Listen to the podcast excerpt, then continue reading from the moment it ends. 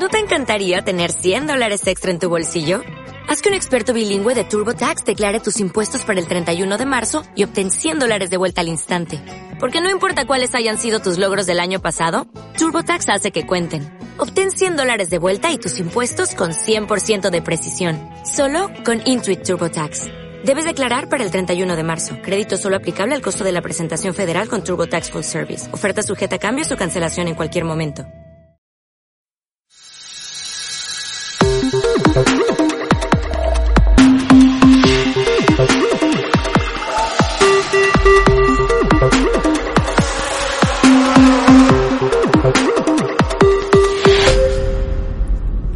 ¿qué tal? Amigos, amigas, bienvenidos a Ocio 2.0, vuestro podcast sobre recomendaciones de cine, series, videojuegos, tecnología, cómics o cualquier otra cosa que caiga en mis manos ociosas. Yo soy David Bernat, Bernie, y estoy aquí para recomendaros hoy una serie. Y os voy a hablar de una serie de Netflix española que hemos terminado de ver hace poquito. Y se trata de Valeria.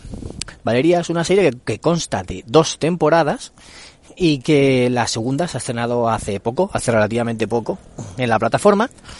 Y te cuenta la vida de, de una chica que se llama Valeria eh, y que es escritora. Entonces, eh, lo, que, lo que te cuenta pues es... Eh, a ver, ¿cómo explico sin spoilear?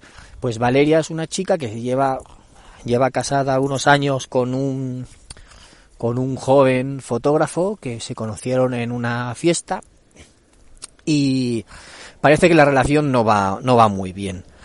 No, les falta pasión, les falta sexo y, y entre medias de, de esta época mala, pues conoce a otro chico que se llama Víctor eh, y que pues que, que le despierta mariposillas a, a la protagonista y empieza a despertarle sentimientos que no sentía en su relación. Entonces, pues cuenta un poquito toda su situación. Y a la vez, ella lo que hace es contar toda su historia en una novela que es la que está escribiendo durante la, la temporada. ¿no? La temporada, las dos temporadas, bueno, no, no, no cuento más detalles por si alguien no la ha visto.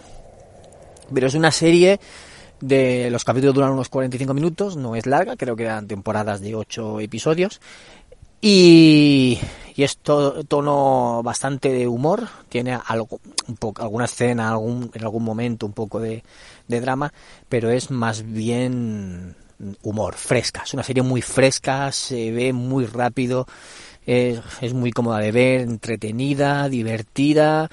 Y, y, yo creo que os va a enganchar porque todo el mundo con el que hablamos le gusta mucho.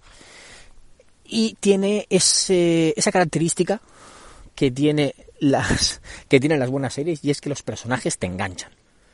Tanto Valeria como sus amigas Lola, Nerea y Carmen, como no sé, como todos los, otros protagonistas, incluso Adrián, que es el marido de ella, Víctor, pues cualquiera que, que sale por ahí, eh, tiene personalidad, tiene carisma y, y la sinergia entre todos, el, la relación entre todos, es lo que hace que te enganche y que quieras ver más y que quieras ver otro y quieras ver otro y quieras ver otro. Es de estas que te ves uno y dices, ay, pues me apetece ver otro porque porque es eso, es muy es muy fácil de consumir, es muy amena y es entretenida.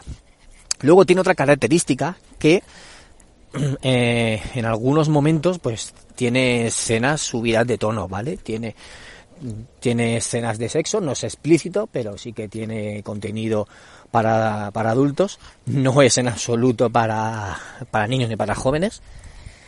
Y bueno, esto también se, se explica porque la novela que está escribiendo ella es una novela erótica. Entonces, pues bueno, que, tiene relación lo que está escribiendo con lo que está contando, con lo que está viviendo y lo que estamos viendo nosotros. Y una característica más que, que me ha resultado curioso, bueno, no es característica, es es un aspecto que tiene que es como si juntases Sexo en Nueva York con el diario de Bridget Jones. ¿Qué pasaría si unes estas estas dos series, digamos, o estas dos marcas? Pues que te, tienes Valeria. ¿Por qué? Pues porque el sexo en Nueva York es por la relación que tiene ella con sus amigas. Son cuatro amigas que viven en la, en la capital. En este caso no es Nueva York, sino que es Madrid pero que se juntan mucho, quedan para tomar algo, para comer o para cenar, se cuentan todos, tienen mucha complicidad entre ellas, son muy buenas amigas. Está una que es, digamos, más adicta al sexo, otra que es que lo es más al trabajo, otra que es más normal y luego está la protagonista que es escritora. Muchas similitudes con, con Sexo en Nueva York. Y luego, ¿por qué el diario de Bridget Jones? Pues porque Valeria es insegura, eh, le gusta hablar mucho, también piensa mucho, es torpe, eh, a veces mete la pata, bastantes veces mete la pata. Entonces es como si estuvieras, estuvieras viendo a Bridget Jones. Entonces es, pues eso, el diario de Bridget Jones en como si estuviera en Sexo Nueva York, pero en España. La verdad es que si os gusta, si os gustan esas dos, esos dos títulos que os he dicho, pues esta os va a gustar seguro. Eh, es muy española la, serie, pero ya digo, muy, muy actual, muy fresca, muy cómoda de ver. Y yo creo que le, os va a gustar a todos, le va a gustar a todo el mundo. Así que aquí os dejo mi recomendación.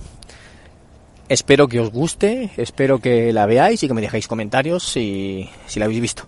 Y nada, despido el programa. No olvidéis suscribiros, sea en la plataforma que sea, y compartir los audios y darle like si podéis, o cinco estrellas en iTunes, porque todo eso me ayuda a crecer un poquito y a llegar a más gente y que más gente pueda escuchar todas estas recomendaciones. Un saludo de Bernie y nos vemos en otro episodio de Ocio 2.0. Chao.